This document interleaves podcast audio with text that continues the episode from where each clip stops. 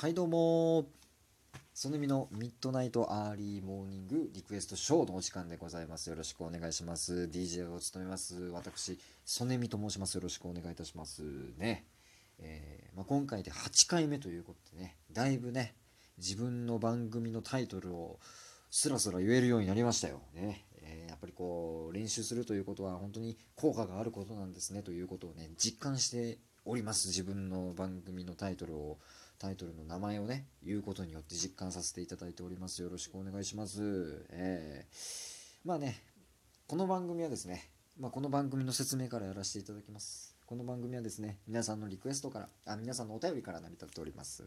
はい、皆さんのね、なんかこう感じたこととかね、えー、今日あったこととか、えー、まあ、逆に悩みとかね、僕に質問とかね、そんなものをね、私に送ってください。で、私なりにですね、感想とかね、アドバイスとかね、答えなどをね、えー、述べさせていただくという番組になっております。で、一応まあリクエストショーということなので、えっとなんかリクエスト曲なんかを書いてくれるとね、え私それをね、皆さんに紹介しますから、えまあ、私の番組では音楽をかけるということはできないんですけれども、まあ、ね、えお便りくれたラジオリスナーさんからね、えー、ラジオ、えーと、リスナーさんが最近ハマっている曲ってあこういう曲なんだとかね。あ僕もなんかこうあそういう音楽があるんだとかね。思う勉強させていただいたりとかね、えー、まあ他のねリスナーの皆さんにあこういう曲があるんだって思っていただけるようにまあまあですね。まあ一応リクエスト曲なんかも書いていただくと、まあ、助かりますということでございますよ。えーさあ、まあこの番組、まあ、先ほども言いましたように、皆さんのお便りから成り立っております。早速お便り読ませていただきましょうかね。じゃあね、えー、もうそれしかないですから、この番組やることがね。えー、別に僕のフリートークなんかでね、やれないですから、僕、もうアドリブが、もうすごく苦手なので、えー、もう、もうお察しの通り、私、アドリブがすごく苦手なんですよ。だからもうね、もう早速、もう皆さんのお便りにすがりたいと思いますね。皆さんのお便り読ませていただきましょう。そう、今日も来てます。お便りちなみに来てます。よかったです。もうお便りがなかったらもうや、ね、もうこの番組潰さなきゃいけませんからね、えー、読ませていただきたいと思います。ありがとうございますとお便り。えー、それでは早速いきましょう。はい。えー、南極にお住まいの、あー、一番面白くない。今までで一番面白くない。南極にお住まいの、ああ、もうダメだ。ああ、もうこれ、スタッフの皆さん、こんなの、こんなの僕に読ましちゃダメだわ。これは良くないね。ええー、南極にお住まいのはもう、もう、小学校6年生のクラスで、なんかおちゃらけキャラの面白くないやつが言うことだから。それででも笑う子もいるんだけどね。小学校だからね。でももう大人の世界では南極にお住まいのではもう笑えません。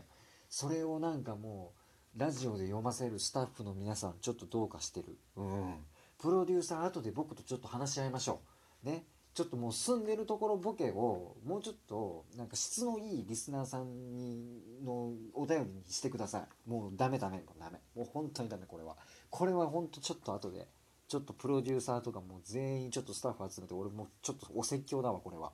こんなのこんなの演者に読ませちゃダメだわこれはダメ。うるさいよ。俺うるさいと思うよ。でもダメだよ、これは。これはね、番組のね、そのね、質にも関わってくるから、今後注意してください。こんな、こんなお便りはもう、跳ねのけて。もう跳ねのけてください。もうダメダメダメ。これ絶対ダメだわ。もう視聴率爆下がりですよ。もう本当にもうやってくれますね、本当に。えー、まあ読みますけどね、頑張りましょう。えー、南極にお住まいの生真面目アウトローさん。どっちなんだよ。な、真面目なのかなんかアウトローになんかこう、人の道からそれていきたいのかどっちなんだよな。もうしっかりしてくれ。まあ、その人の道からそれるとことに真面目に頑張ってらっしゃる人なのかもしれませんね。えー、ラジオネームでね、ちょっとしたボケもかましてくるところとかもね、えー、いいですね。まあ、ただその住んでるところは気に食わないね。南極にお住まいのはもう本当に読みたくなかった。恥だね。恥。もう8回目にしても恥です。はい。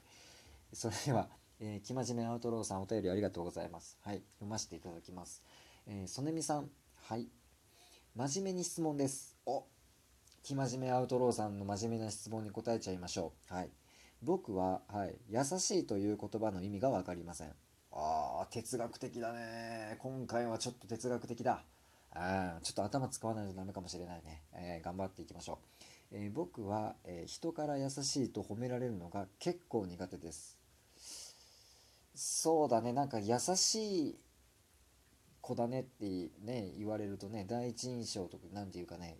だからなんかこうなんだろう。例えばねなんかこうビッグになりましたと。でそのテレビの出題で、えーと、例えば田中さんはこの小学校時代どういう子でしたかっていうのを近所のおばちゃんとかに聞いて田中君はあのすごい優しい子だ子という印象ですとか言われるのはちょっと嫌だよね。なんでかっていうとなんか優しいってだってねなんか誰でもそうだよね誰でも優しいもんね。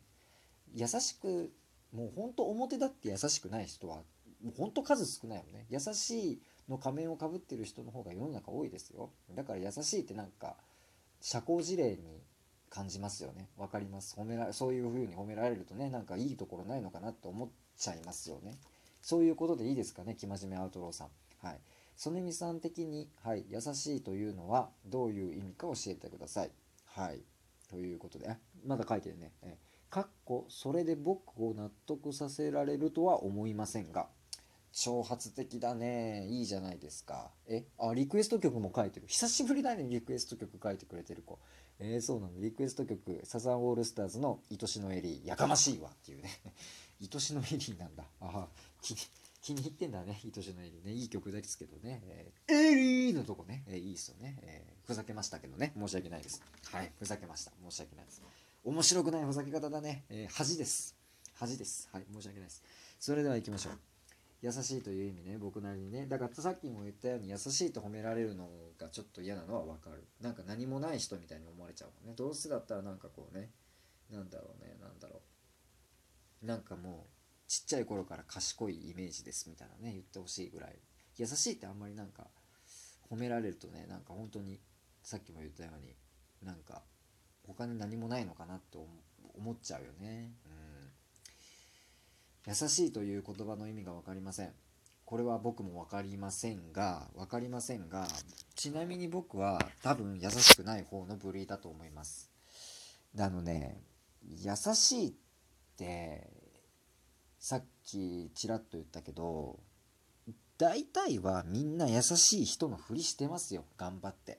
ね、表だって俺は優しくねえっていう人の方が珍しいです。はい。あの人見た感じ優しくないな。ってっていう人ほど本当は優しいかもしれないですからね。えー、実は優しいのかもしれない。でも、ほとんどの人はみんな優しくあろうというか、えー、優しい仮面をかぶってますよ。まあそれをどうやって見分けるかですよね。っていうかその優しいって何なのか。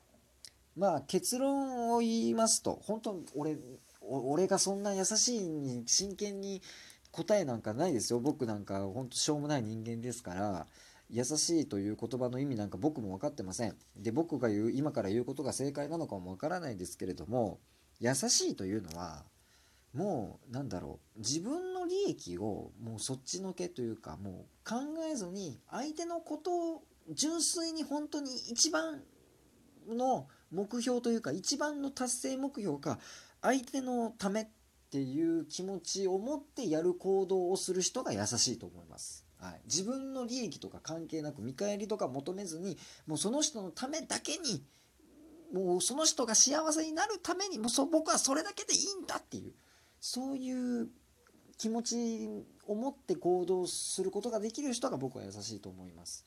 つまりですねやっぱりですね、まあ、優しいの仮面をかぶってるというかって言いましたけどでもやっぱりそのほとんどの親ってそうですよね。なんかもう自分のことを犠牲にして子供のために頑張る。これは本当に優しい行動だと思います。優しいと言っていいと思います、はい、自分がどうとかじゃなくて本当にこの自分の子供が毎日楽しくそして未来には幸せに暮らせるように今の私が頑張ってこの子を育ててあげるんだっていうこの気持ちね。うん、この気持ちから生まれる行動とかそれはもう本当に優しいと言っていいと思います。